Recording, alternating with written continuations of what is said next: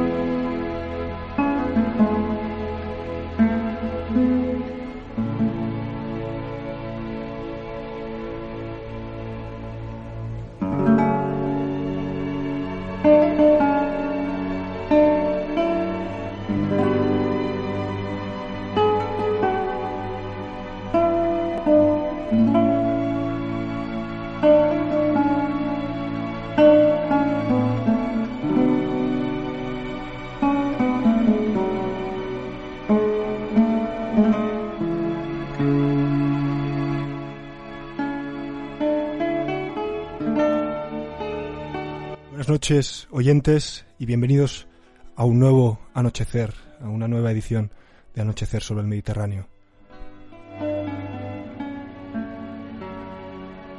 Como siempre, en Radio Bonanova, del dial 107.1 FM de Barcelona, y también a través de internet, tanto en radiobonanova.com como en iVoox, en el eh, canal de podcast que tiene la radio y a través del cual podéis escuchar nuestro programa bajo demanda.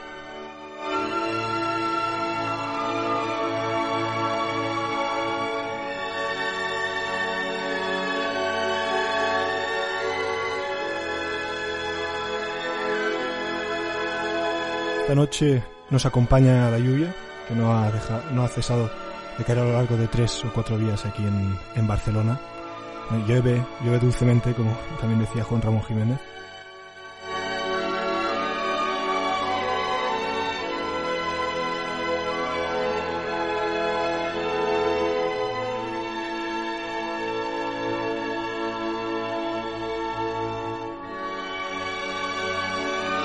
Refugiados hoy en este rincón del espectro radiofónico, hablaremos sobre un gran autor italiano nacido a finales del siglo XIX y que desarrolló su carrera literaria principalmente en el siglo, XX.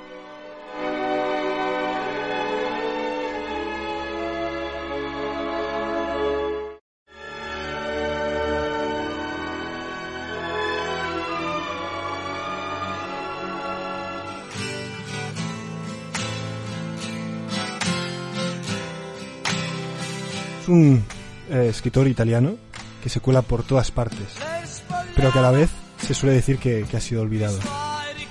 Trata, trataremos esta noche sin duda de el escritor Giovanni Papini, florentino, nacido eh, en el 1881, una infancia un tanto particular que como decíamos eh, ya desde, desde su infancia fue lanzado al mundo de los libros cuando vio que estaba solo en este mundo. Decía que se cuela por todas partes porque, como comentaremos más tarde, aparece aquí y allá, pero parece que el mundo lo ha olvidado un poco, ¿no? Por ejemplo, aparece un poco también el trópico de cáncer de Henry Miller, cuando Miller, eh, entusiasmado, enumera todo lo que a los 18 años pues ya había leído Papini. Por ejemplo, que también le dice que si le escapa algo, es cuando habla de la necesidad de estar solo, algo que condiciona su vida y sobre lo que escribe en, en su autobiografía, Un hombre acabado, como en muchos de sus cuentos donde aparece este recurrente tema.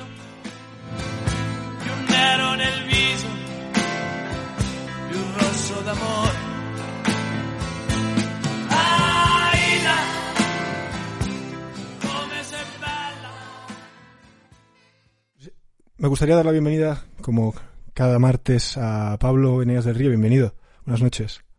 Porque, eh, a ver, creo que... Vale, ahora sí, ahora sí, Pablo, bienvenido. Buenas noches, lo siento.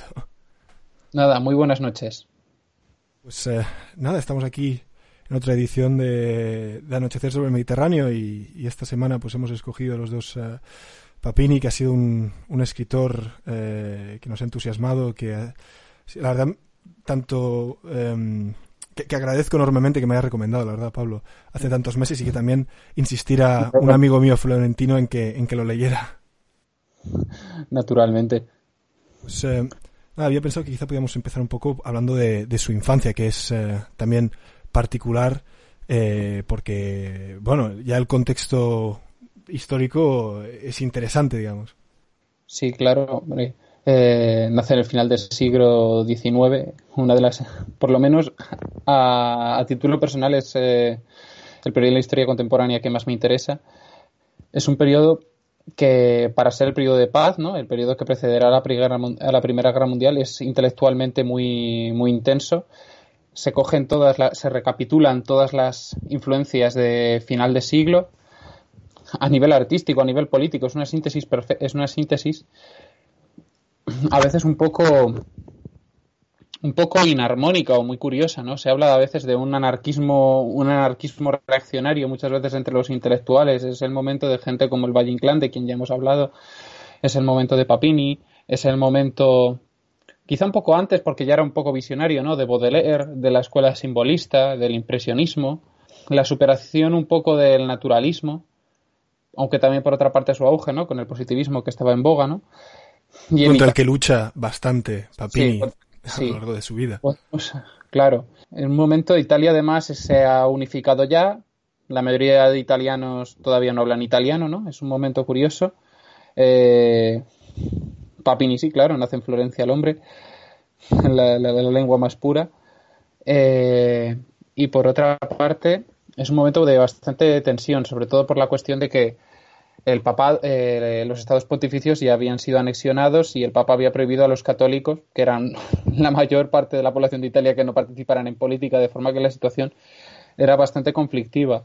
Y en el ámbito de la cultura primaba pues un romanticismo, un tardo romanticismo, un poco bucólico, y, y el positivismo de Giovanni Verga, que recibió el nombre de, de verismo. Y en en esta situación, eh, con una, sobre todo con de parte de los liberales, como el propio padre de, de Papini, con una sensación de, de, grandes expectativas, de un futuro que se iban a comer el mundo. También es importante poco hablar quizás de, de, la situación familiar de, de, Papini en este, en este contexto eh, que nos ha explicado, porque el padre de Papini, Luigi Papini, era un republicano ateo, ateo y totalmente anticlerical hasta el punto que no le permitía asistir a las clases de religión en el colegio. Y por otro lado, la madre, ¿no? Eh, eh, Herminia Cardini, lo bautiza sin, sí, lo, sin lo, saberlo el padre. Lo bautiza en secreto y bueno, y también en secreto casi para el propio Papini, porque él dice que él nunca fue una persona religiosa, es decir, su propia el ambiente de familia era, era cero. También, además de ser un padre ateo y liberal, situación tampoco tan rara, ¿no? Era una familia de, no de, de, pocos recursos, vamos a decir. Una familia artesana también. Sí, no es que viviesen en la indigencia para nada, ¿no? Pero, pero no es un aristo, pero no es un aristócrata. Y el tema de la pobreza es, es eh, muy algo muy importante en la primera parte, al menos de la autobiografía de Papini, ¿no? Siempre se ve como esta figura pobre, fea, con pocos recursos, ¿no? Siempre explica cómo tiene que coger de aquí y allá para comprarse los libros, para seguir la corriente literaria del momento. Seguirla y superarla. También es que para que es relativamente fácil eh, escribir la, o hablar de la biografía de Papini cuando el mejor testimonio lo escribió él. Es eh, el, el, hombre acabado que ya hemos mencionado, es una biografía, autobiografía que escribió con, con 30 años y que es un libro tremendo. Volviendo a Henry. Miller, decía que era eh, el mejor perdedor de la historia. es, es un libro prodigioso y luego, además de eso, tiene una correspondencia infinita, ¿no? Como otros muchos escritores, y luego tiene un montón de, eh, tiene una serie de diarios que bueno, se corresponden más con la última edad de su vida y que fueron recogidos en 1962. Ahora mismo no sé si están editados en castellano, pero en italiano. No, no creo. Y en Italia es, es, dificilísimo. Esta es una cosa que también quería mencionarlo. Difícil que es realmente encontrar su obra, al menos su obra completa, que la editó Mondadori ahí a finales de los 50. No se ha vuelto a editar y actualmente quedan en, en, italiano, fragmentos aquí y allá. De hecho, hay algunas obras que solo las he podido encontrar en español, más que en, en su propia lengua original, y si no son PDFs muy mal escaneados, ilegibles.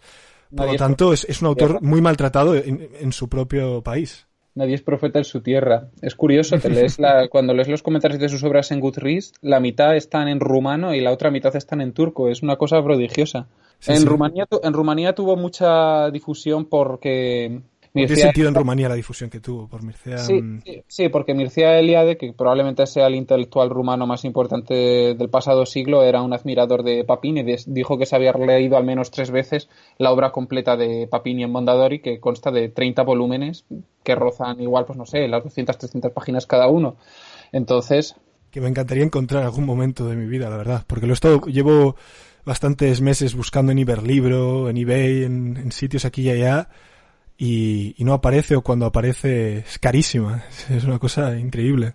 Sí. Pues, eh, por otro lado, también eh, podríamos, sería interesante mencionar un poco sus inicios, ¿no? Como eh, no solo se, se refugia la literatura desde una edad muy temprana, descubriendo el mundo a través de los libros, sino que interioriza un poco una posición que lo aleja de la infancia, digamos. Él, al empezar el libro de Un hombre acabado, ya dice que no ha sido niño o no, no, de la manera al menos convencional. No, no lo ha sido. El, tal como dice, él dice yo no he sido niño, he sido un sapo.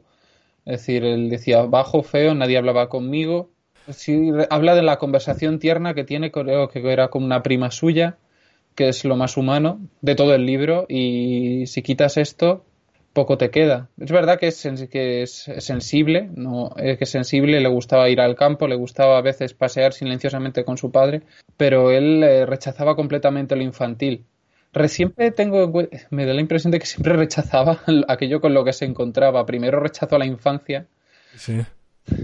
Y luego hasta el punto de que cuando se quiso meter en una biblioteca no le dejaban por la edad. Y intentó falsificar. Exacto, sí, Tenía 16 años y tardó un poco en hacerlo.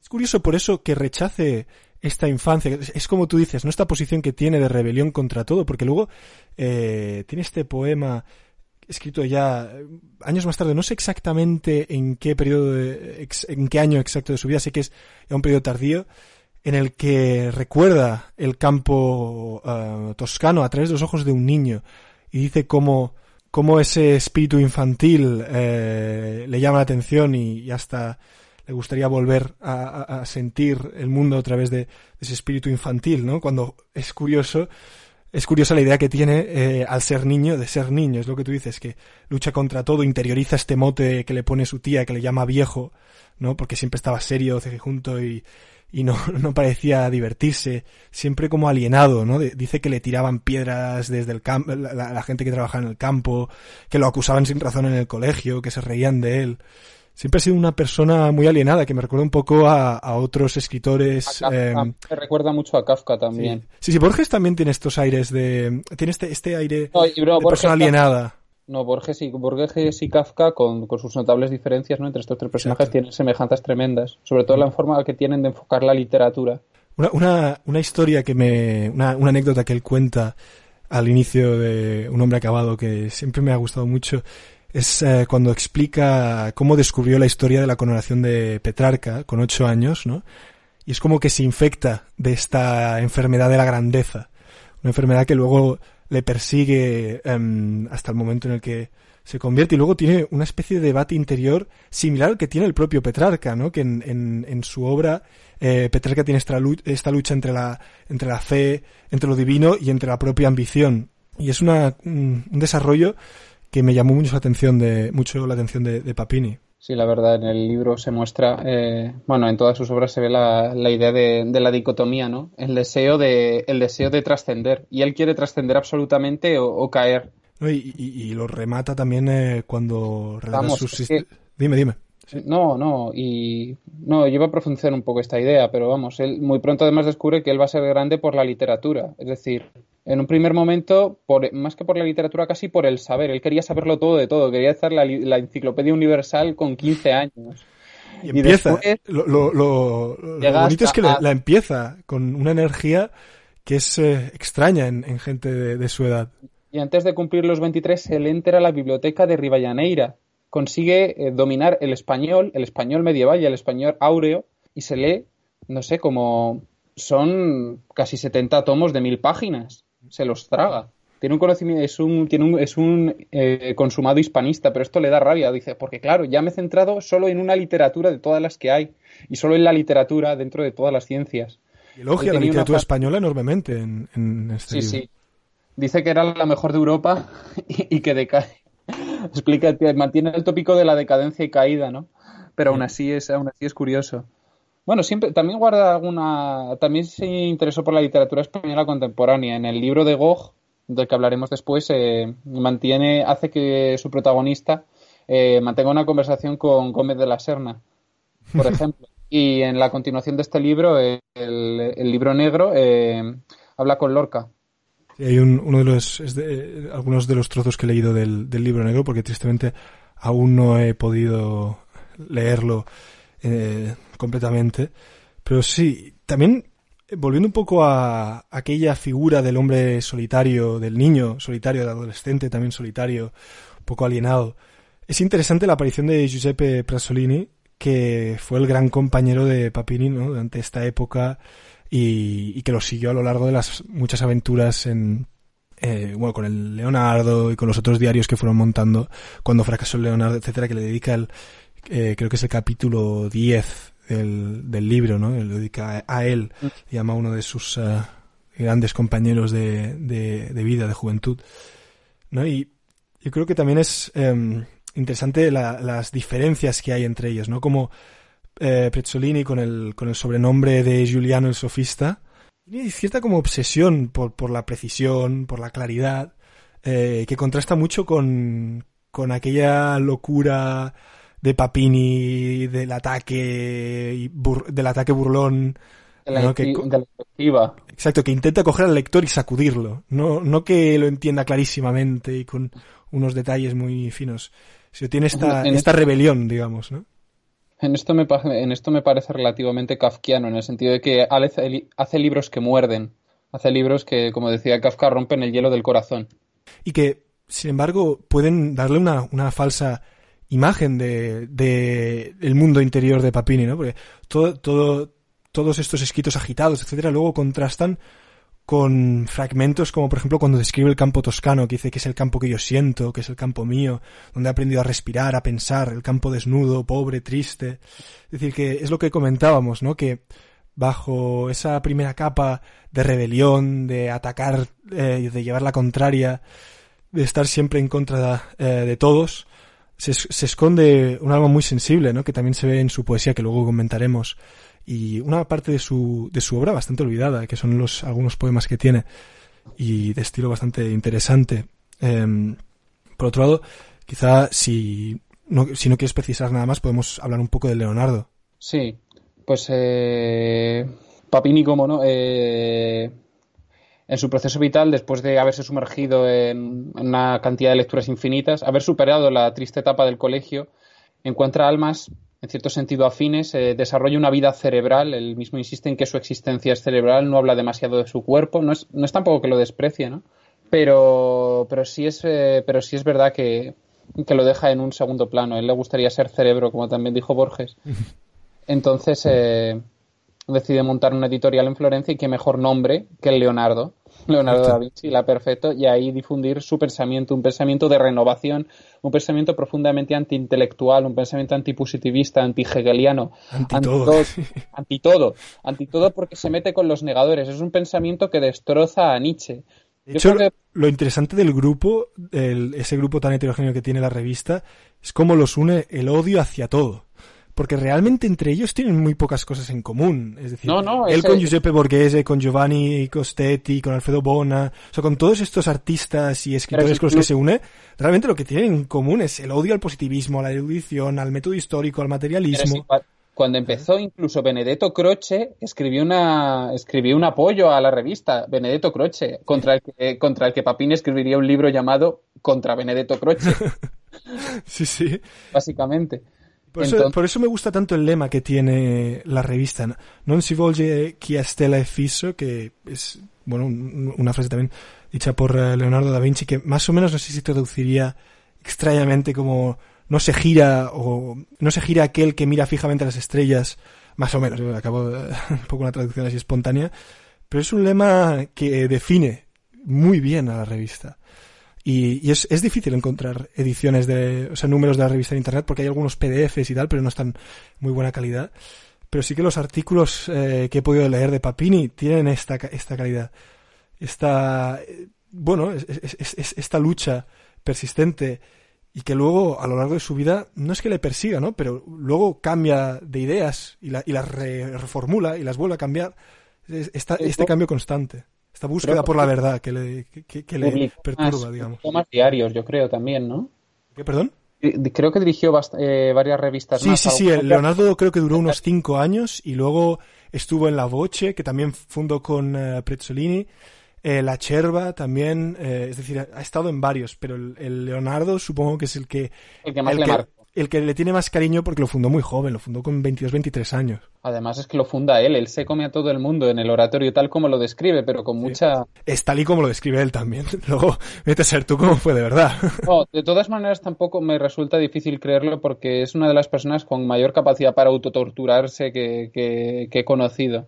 Es decir, eh, la forma en la que expone todo lo que hace, todo lo que siente, eh, es brutal es brutal, no tiene ninguna concesión. Él se muestra, en mi opinión, no sé si tal cual, no sé si tal cual es, pero desde luego sin ningún tipo de misericordia, sin ningún tipo de, de compasión. Sí.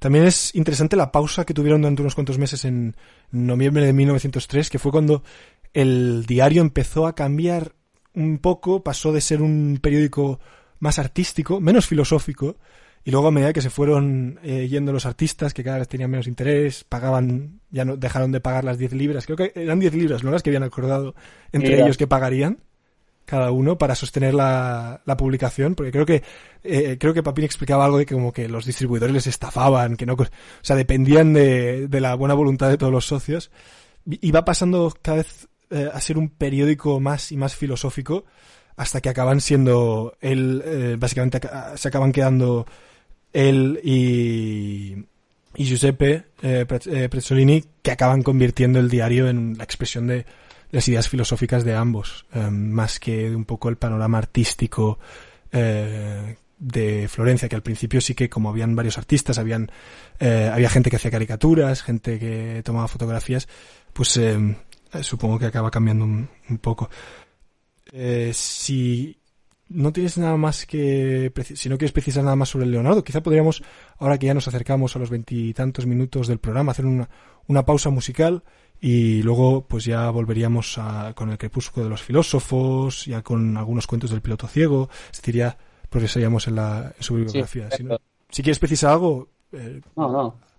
no pues, eh, escucharemos ahora para la primera pausa musical, ya que hoy hablamos sobre un filósofo eh, perdón, sobre un escritor eh, italiano, pues había pensado que era una buena oportunidad para poder traer al programa uno de mis cantautores favoritos, que es Fabrizio de André, eh, de, que nació en, en Pegli, en Italia, 1940, y que tiene fantásticos álbumes como La buena novela, Non al denaro, non al amore, ne al cielo, tiene realmente muy buenos eh, álbumes a lo largo de toda su vida, hasta el final cuando hizo Anime Salve, eh, me gusta cómo desarrolla ¿no? su estilo musical y sus letras a lo largo de toda su vida de manera consistente, es decir, con una calidad consistente.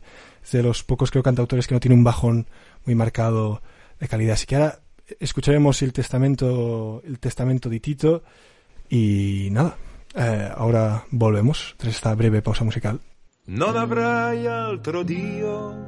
Altro di me spesso mi ha fatto pensare. Genti diverse venute dall'est dicevan che in fondo era uguale, credevano a un altro diverso da te e non mi hanno fatto del male, credevano a un altro diverso da te e non mi hanno fatto del male. Non nominare il nome di Dio, non nominarlo in vano. Con un coltello piantato nel fianco gridai la mia pena e il suo nome, ma forse era stanco, forse troppo occupato e non ascolto il mio dolore ma forse era stanco, forse troppo lontano, davvero lo nominai in vano. Onora il padre, onora la madre e onora anche il loro bastone. Bacia la mano che ruppe il tuo naso perché le chiedevi un boccone. Quando a mio padre si fermò il cuore, non ho provato dolore. Quando a mio padre si fermò il cuore, non ho provato dolore. Ricorda di santificare le feste, facile per noi ladroni. Entrare nei templi che rigurgitan salmi di schiavi e dei loro padroni senza finire legati agli altari, sgozzati come animali, senza finire legati agli altari, sgozzati come animali. Il quinto dice non devi rubare e forse io l'ho rispettato, vuotando in silenzio le tasche già gonfie di quelli che avevano rubato. Ma io senza legge rubai in nome mio, quegli altri nel nome di Dio. Ma io senza legge rubai in nome mio, quegli altri nel nome di Dio non commettere atti che non siano puri, cioè non disperdere il seme. Feconda una donna ogni volta che l'ami, così sarai uomo di fede. Poi la voglia svanisce e il figlio rimane, e tanti ne uccide la fame. Io forse ho confuso il piacere e l'amore ma non ho creato dolore. Il settimo dice non ammazzare se del cielo vuoi essere degno. Guardatela oggi questa legge di Dio, tre volte inchiodata nel legno. Guardate la fine di quel Nazareno, e un ladro non muore di meno guardate la fine di quel Nazareno e un ladro non muore di meno. Non dire falsa testimonianza e aiutali a uccidere un uomo. Lo sanno a memoria il diritto divino e scordano sempre il perdono. Ho spergiurato su Dio e sul mio onore e no, non ne provo dolore. Ho spergiurato su Dio e sul mio onore, e no, non ne provo dolore. Non desiderare la roba degli altri, non desiderarne la sposa.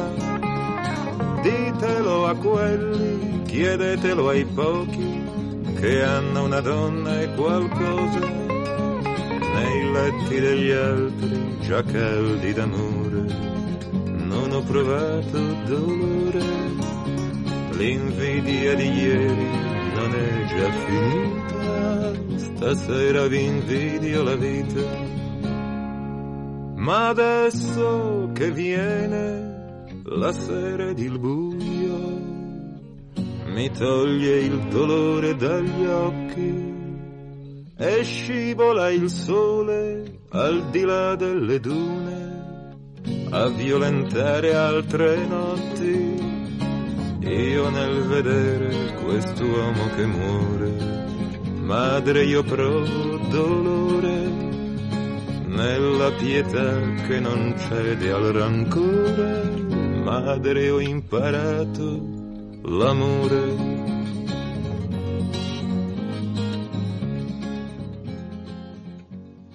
Estamos aquí de vuelta en Anochecer sobre el Mediterráneo, en el dial 107.1 de la FM de Barcelona, en Radio Bonanova, también por internet a través de radiobonanova.com y también tienen disponibles los podcasts en el iBox de la radio. Acabamos de escuchar El Testamento di Tito de Fabrizio de André, una canción que eh, a veces ha sido acusada de ser una canción blasfema por la RAI, por ejemplo, mientras a la vez se emitía por Radio Vaticano, pero es una canción que a primeras parece que lo sea, pero luego cuando lees la letra y lees versos como por ejemplo los últimos versos, ¿no? Los que dice, pero ahora que llegan la noche y las tinieblas, se va el dolor de los ojos y cae el sol, el sol más allá de las dunas a violentar a otras noches. Yo al ver a este hombre que muere, madre, yo siento dolor. En la piedad que no cede al rencor, madre, yo he aprendido el amor. Porque se trata eh, del ladrón que está en la cruz muriendo al lado de Jesús.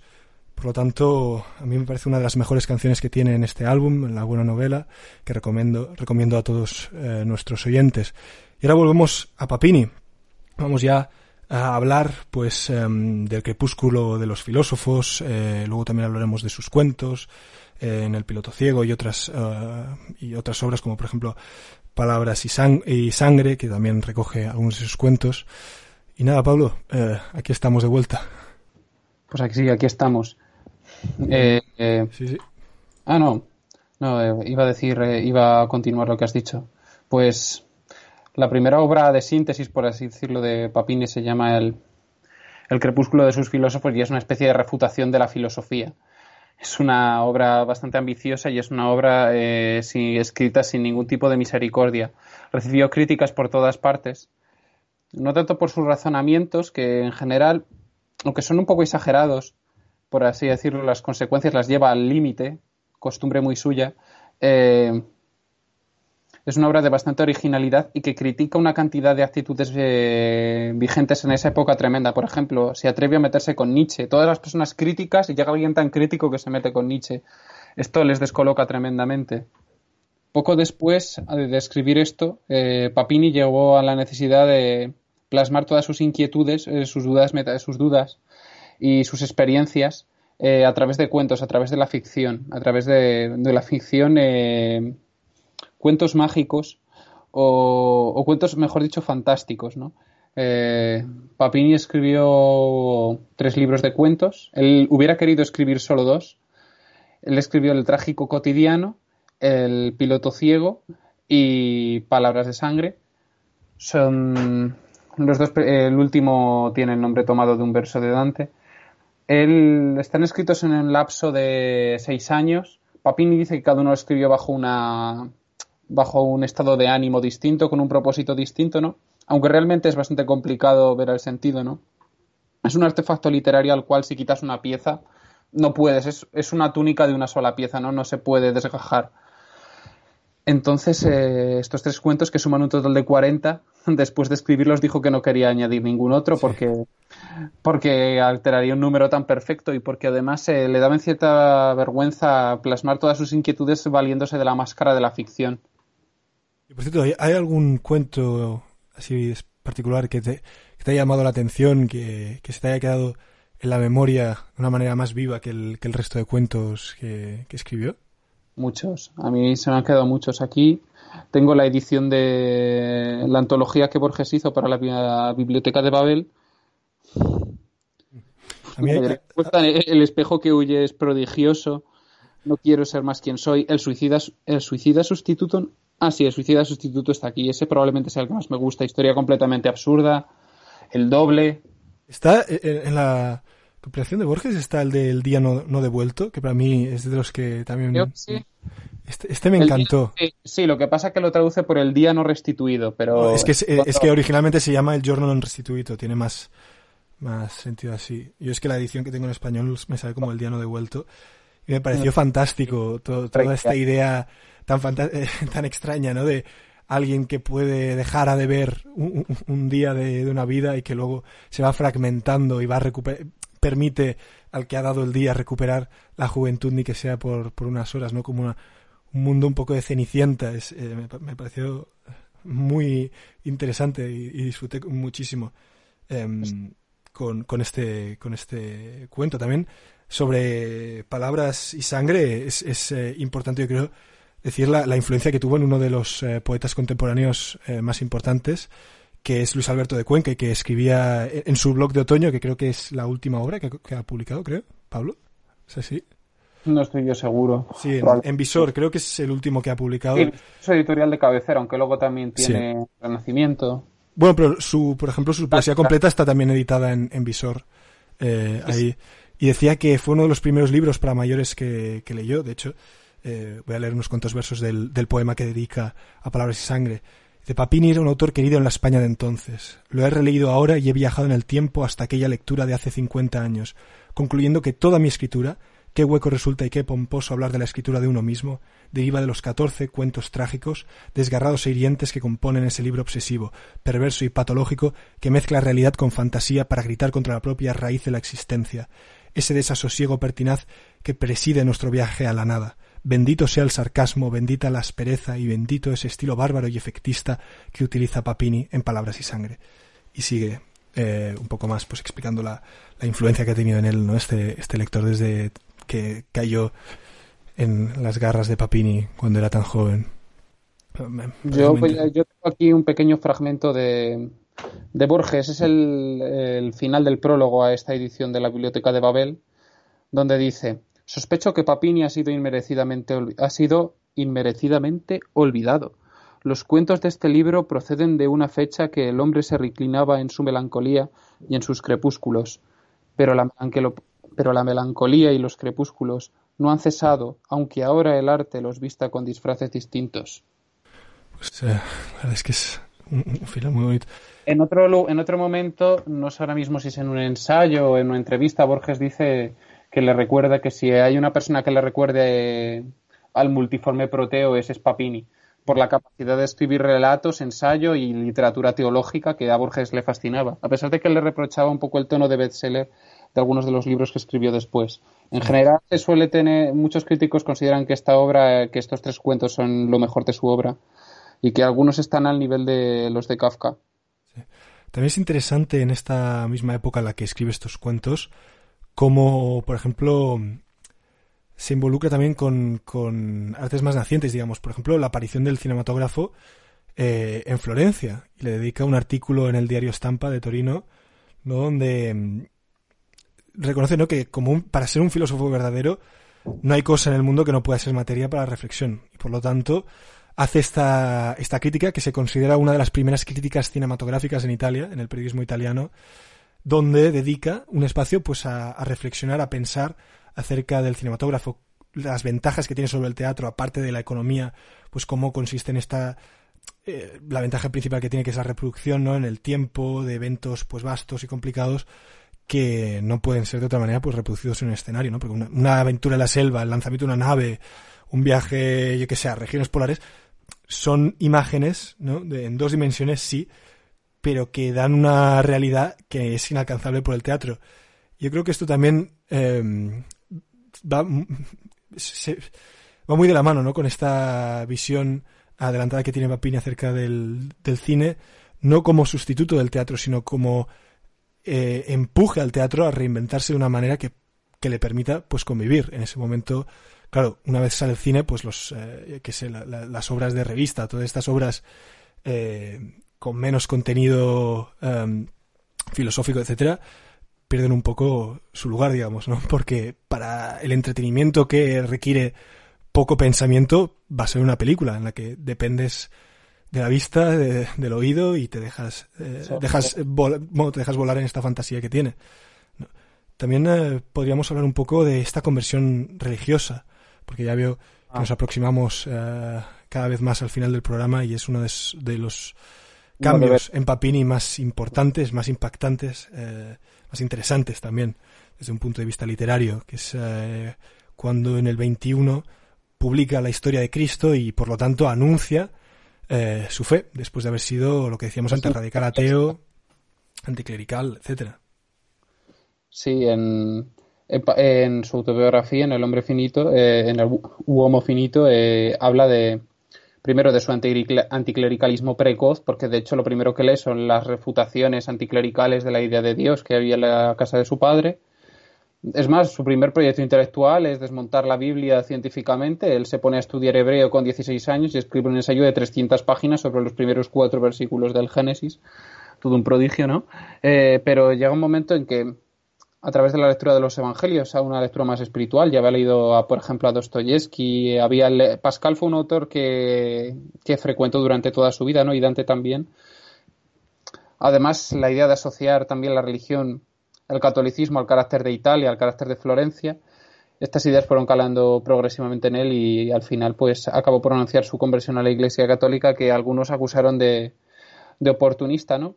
Sin embargo, yo creo que es relativamente consecuente con su obra. Si bien es cierto que la metió un cierto carácter, eh, eh, vamos a decir, ideológico, eh, que de alguna manera, que según muchos críticos, acabó un poco con, su con la pureza de la obra, con la sinceridad. Y de, a partir de esta obra también se lanza a escribir biografías sobre San Agustín, también escribe el Dante vivo, eh, luego ya se lanza también al, al GOG, no sé si cronológicamente lo he ordenado bien. No, pero... GOG se... No, hombre, Dante Vivo yo creo que es relativamente tardía. Sí, sí, sí. Eh, sin embargo, el San Agustín data más o menos de esta época, es un ensayo que todavía tiene cierta que tiene bastante vigencia y además el... y la historia de Cristo también. Estas fueron obras muy traducidas en la España del tardofranquismo, tuvieron mucho mucha difusión, ¿no? Pero poco a poco fueron siendo olvidadas, en parte porque se, se, la nueva élite cultural lo veía como algo rancio. Esta es un poco la razón por la que también ha sido olvidado en Italia, por razones meramente ideológicas, porque eh, por calidad literaria, desde luego, eso es, eh, es impensable. Ya que por un lado le dedicó la historia de la literatura italiana a Mussolini, ah, claro. pero por otro fue de los pocos pensadores italianos que en plena Alemania nazi fue y soltó un discurso antinazi que luego Goebbels recortó eh, de las publicaciones de la época para que no se difundiera mucho, ¿no? Pero sí, claro. No, no, él no tenía, no tenía pelos en la lengua y si favorecía a Mussolini no creo que fuera tanto por un deseo de trepar, sino porque al igual que Isra Pound, no sé si lo he dicho bien, sí, sí, sí. Eh, veía en él con una especie de alito romántico al, restituir, al, al hombre que iba a restituir la civilización italiana a la cultura europea. Y también yo creo que se diferencia un poco la defensa de Mussolini eh, de, por ejemplo, Gabriele D'Annunzio, que sí que no, es... No, eh, Papini no... Eh, llegada a su conversión, eh, su conversión incluso antes, es verdad que él habla de la violencia verbal, ¿no? Pero la violencia física nunca, nunca hay una reclamación. Eh, nunca hay una reclamación de ella. Sí es cierto que en algunos de sus libros pueden encontrarse ideas un poco racistas por aquí y por allá. No es por, no como un, un poco machistas a veces también, pero bueno. Sí, no como un pensamiento sistemático, sino como una cosa, sino como el estar imbuido ¿no? por el ambiente de época, ¿no? Pero no tenía ganas de. Pero él era un completo anticolonialista, no tenía ningún tipo. No tenía. Esos, no tenía esos sentimientos. Y además, las cartas de. Si lees escritos como las cartas del Papa Celestino IV, ¿cómo se llamaba? No, no, ahora tampoco lo recuerdo eh, a los hombres da un mensaje de paz y, frater eh, de paz y fraternidad. Eh, Papini no, no, quería la guerra de ninguna clase. Sí. Es más, gran parte de la obra de Papini no es la autocrítica. El Homo finito es una autocrítica y a esa vez una justificación. Gog es una autocrítica,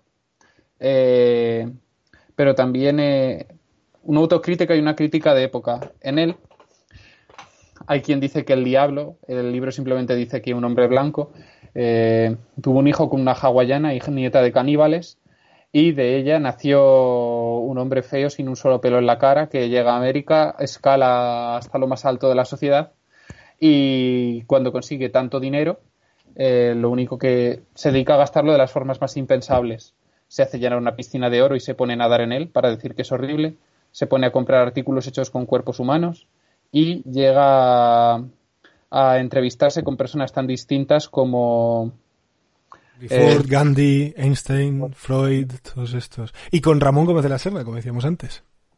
Sí, él no, no, lo, no, no deja no deja cabotado. Creo que, creo que Edison también, no sé si aparece por ahí. Edison, Edison, aparece, no sé si es en este o en el libro... Puede, puede ser en el libro negro. En ah, el libro negro, en este sí. habla con Einstein. Es que luego, eh, este libro, ¿qué año, ¿de qué año es? ¿Es del 31? 31, del 31 y el otro ya es del 51, de, creo. Del 51, sí. 20 años después, Papini. Este libro lo escribió en un verano, él lo escribió muy rápido, lo cual es sorprendente porque la prosa es, la prosa es perfecta. Sin embargo, 20 años después publicó la continuación. Se necesitaba que tenía que continuarlo y ahí ya en, se entrevista con Hitler se eh, y mete una serie de personajes inexcusables. ¿no? Cuando empezaba a estar un poco tocado de la salud, aún no estaba eh, completamente ciego, pero digamos que hacia el final de su vida incluso le dictaba las, las obras a su, creo que es su nieta, quizás, su sobrina, que las iba pasando de... No ningún hijo. Exacto, de la ya... Su sobrina, perdón. Em, eh, que era la que le, le, pasaba los textos que le iba dictando, antes de luego perder incluso la capacidad del habla, creo que perdió hacia el final. Sí, y la, y la, mano, y la capacidad. Se quedó completamente paralítico. Sí, dejó su. cuando ya se ha metido a un convento como franciscano, ¿no? La renuncia. Eso, una de las últimas entradas de su diario es que su mano ya no, ya no le obedece. Sí. Bueno, también una de las últimas frases no es. Aquí, aquí dice. Eh, que no lo encontré en español, así que la he traducido un poco así. Pero dice algo como que cuando el sol entre en los muros occidentales por mis ojos de futuro sepultado, Dios siempre estará conmigo. Sol de los soles, o también sol de los solos, porque dice sole dei soli. Entonces aquí, no, como no lo he encontrado en, en español, eh, podría. Yo creo, que es una, yo creo que es una ambigüedad deliberadamente buscada. Sí, no sabía exactamente. Eh, y también, bueno, de, hecho no es de las únicas, creo que también había una, la que decía que al final de la vida esperaba que Dios le concediera la gracia a pesar de todos sus errores y que, bueno, cuando llegara el día en el que, bueno, su alma entera pues eh, llegara, digamos, a, un fin físico, ¿no? A un fin material la idea de redención en Papini es curiosísima. el culmen final de su pensamiento es de una gran heterodoxia, de forma que tanto los anticlericales como los clericales eh, la acabaron cogiendo cierta tirria y fue un poco de los factores que aceleró su, su, eh, caída editorial, vamos a decir, fue la defensa de la tesis de la apocatastasis, es decir, de la, de la final resurrección, de, de la final redención de todos los seres, incluyendo al propio Satanás. Eh, eso, le provocó mucha controversia al, diablo. Sí, esto lo publicó, creo que ya está en Gogen, está ciertamente intuido, podríamos decir que incluso en algún cuento, pero aquí ya está claramente definido y él se basa en argumentos eh, literarios y teológicos. Él, por otra parte, hace esta defensa diciendo, bueno, nadie tiene que creerse esto, esto no puede ser, no tiene por qué ser verdad, ¿no? Pero yo puedo creer que es así, puedo creer que es bueno. Y esto lo defiende tanto en El Diablo, que es un libro curiosísimo, a Borges creo que le gustaba bastante.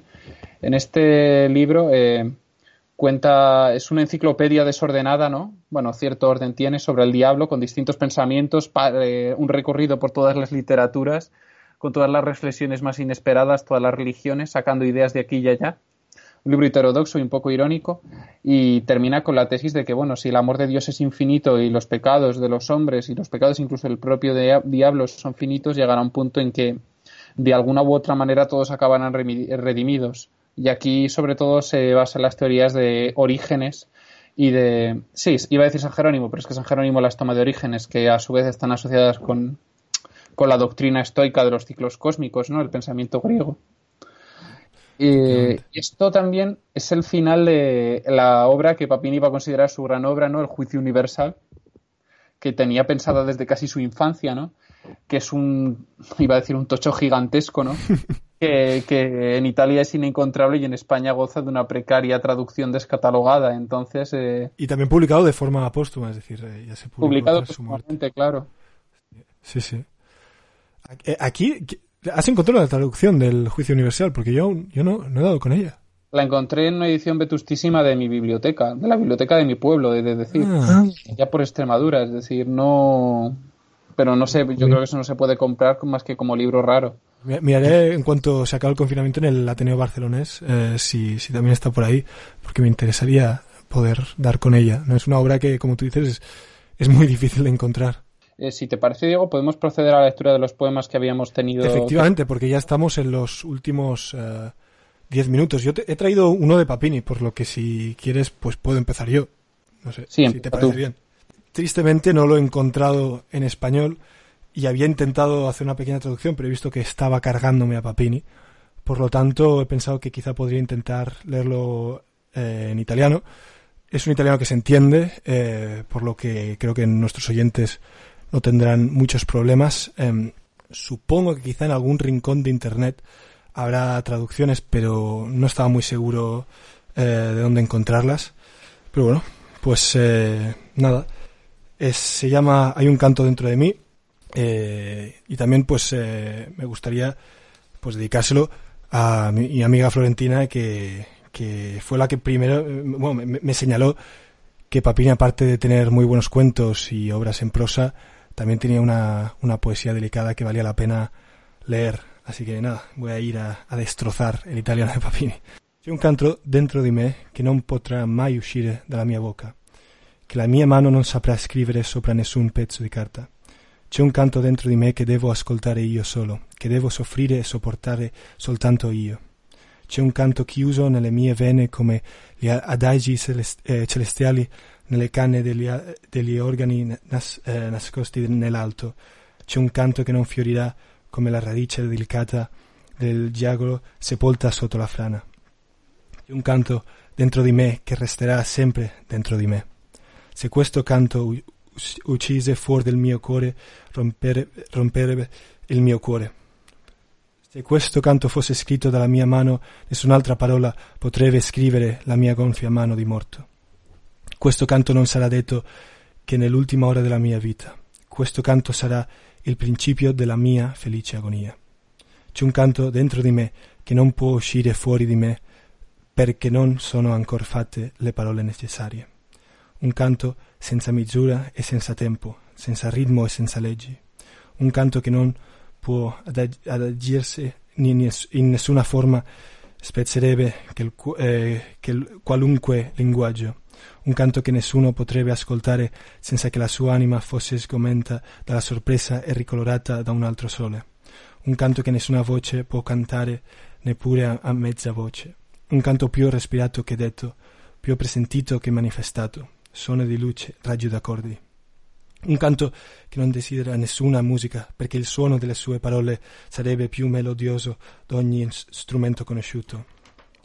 Dentro il mio cuore, così grande che a giorni contiene l'universo e le sue creature, questo canto è così grande che ci, ci sta male. Nei minuti più ang- angosciosi della mia vita, questo canto vorrebbe traboccare dal mio cuore troppo stretto come il pianto degli occhi di chi piange se stesso, ma io lo respingo e lo ingoio perché no, con questo canto tutto il sangue del mio cuore traboccherebbe con la stessa furia voluttosa. Lo rinchiudo in me stesso perché non voglio ancora morire. Perciò sono la, vi- la vittima docile di questo canto divino e pericoloso. Devo serrare il mio povero cuore come la porta di una carcere e string- stringerlo come una manetta e soffocare i suoi bat- battiti più generosi come tanti rimorsi, ed essere con tutta la mia tenerezza l'uomo feroce a cui non s'accostano i deboli e, e le deboli. Perché il mio canto sarebbe uno spaventoso canto d'amore, e questo amore ricevere tutto quello che tocca, l'amore che riscalda soltanto e appena tiepido, ma il vero amore è fiamma che, che nel medesimo soffio bacia e distrugge. Quest'amore sarebbe così splendente d'infocata bramosia che in quel giorno la terra illuminerebbe il sole e la mezzanotte sarebbe più ardente del più bruciato meriggio. Ma io non canterò mai questo terribile canto che mi consuma e mi finisce senza che nessuno, nessuno abbia compassione del mio tormento. Io non canterò mai questo canto meraviglioso che la mia paura rinnega e che spaventa la mia debolezza. Io non canterò questo canto perché nessuno potrebbe sostenerne l'infinita, la straziante, la dolorosa dolcezza.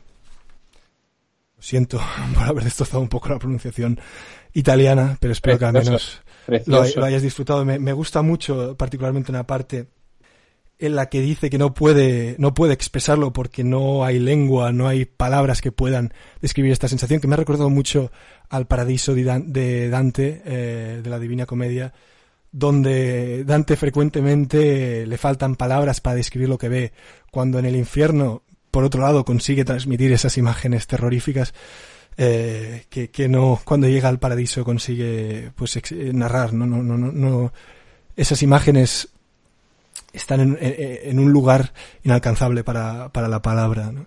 abrumadoras y no sé, me gustó mucho no, este, precioso, este programa cuando di con ello. Así que nada, el micrófono es todo tuyo para que nos, expli nos no sé si eh, tenemos, expliques no sé si el, tenemos, el, poema que has traído hoy. No sé si tenemos tiempo, el mío. Sí, sí, sí, tenemos tiempo. Eh, lo voy, vale. Entonces lo recito. Este es de, ya que estamos hablando de autores italianos, ¿no? no va, estoy ahora manejando una traducción de un poema de Gabriele D'Annunzio, que es uno de los autores italianos también más importantes de principios del siglo. Mantiene ciertas afinidades con Papini y de hecho es una de las grandes influencias de este autor. Así que procedo. Calla. En las lindes del bosque no oigo palabras que dices, humanas, pero oigo palabras más nuevas, que pronuncian gotas y hojas lejanas. Escucha.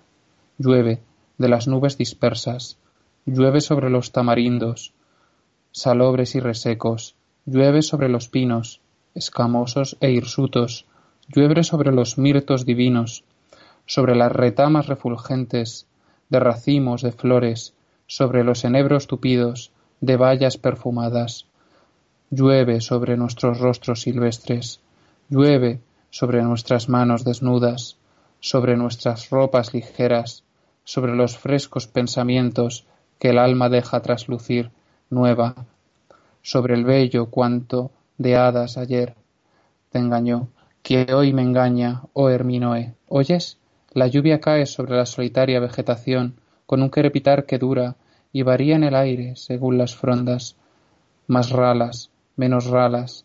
Escucha, responde al canto, al llanto de las cigarras, a las que el llanto austral no asusta, ni el cielo ceniciento, y el pino tiene un sonido, y el mirlo otro sonido, y el enebro otro más, instrumentos diversos, bajo innumerables dedos, e inmensos estamos en el espíritu del bosque, de arbórea vida vivientes, y tu rostro ebrio está hablando de lluvia como una hoja, y tus cabellos perfuman como las claras retamas, oh criatura terrestre, que tienes por nombre el Minoe, escucha, escucha el acorde de las aéreas cigarras, cada vez más sordo, se vuelve bajo el llanto que crece, pero se mezcla con él un canto más ronco, que desde allá abajo sube de la húmeda sombra remota, más sordo y más débil, se detiene, se apaga, Solo una nota aún tiembla, se apaga, resurge, tiembla, se apaga.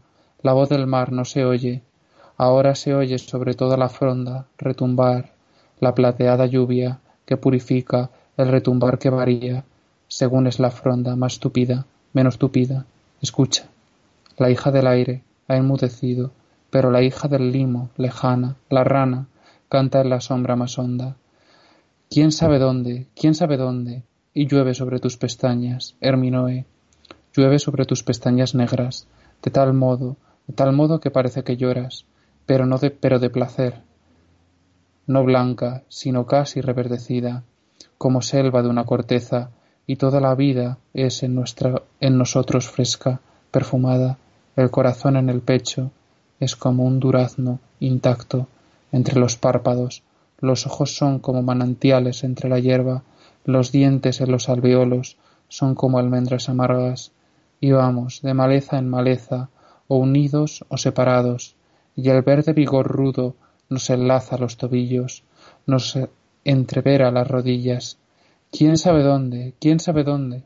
Y llueve sobre nosotros, rostros silvestres, llueve sobre nuestras manos desnudas, sobre nuestras ropas ligeras, sobre los frescos pensamientos que el alma deja translucir nueva, sobre el bello cuento de hadas que ayer te engañó, que hoy me engaña, oh Herminoe.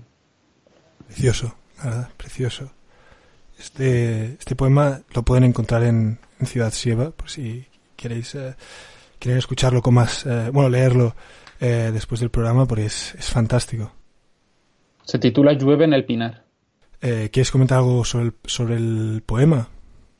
El nexo era muy débil. Lo asoció a la de estos días y también a la naturaleza del programa. Eh, a mí es un autor que me gusta bastante. En general hay poco traducido de él. Creo que Alba, creo que la Alba Editorial eh, tiene, tiene traducido algunas de sus obras y también la colección de tesoros de época y si, y si tampoco me equivoco, Cátedra tiene editado El Placer, que suele tenerse como su obra más importante, aunque este hombre era un, era un monstruo de la naturaleza y eh, realizó, escribió en prácticamente todos los géneros imaginables. Hasta se convirtió en un héroe de guerra. es decir, pasó no solo de, una figura literaria a, tener eh, cierta relevancia política en, la Primera Guerra Mundial, digamos. Veo que nos hemos quedado sin tiempo ya por hoy. Muchísimas gracias eh, a todos los oyentes por acompañarnos esta noche aquí en otro anochecer sobre el Mediterráneo. Eh, hemos eh, disfrutado muchísimo hoy hablando sobre un autor tan importante para nosotros como, como lo es Papini en Radio Bonanova, en el dial 107.1 FM de Barcelona, también por radiobonanova.com. Y recuerden que tienen este capítulo eh, de Anochecer sobre el Mediterráneo ya disponible en iVoox, en el podcast eh, de el programa al que pueden acceder a través de radiobonanova.com. Así que nada, muchísimas gracias y hasta la semana que viene. Muy buenas noches.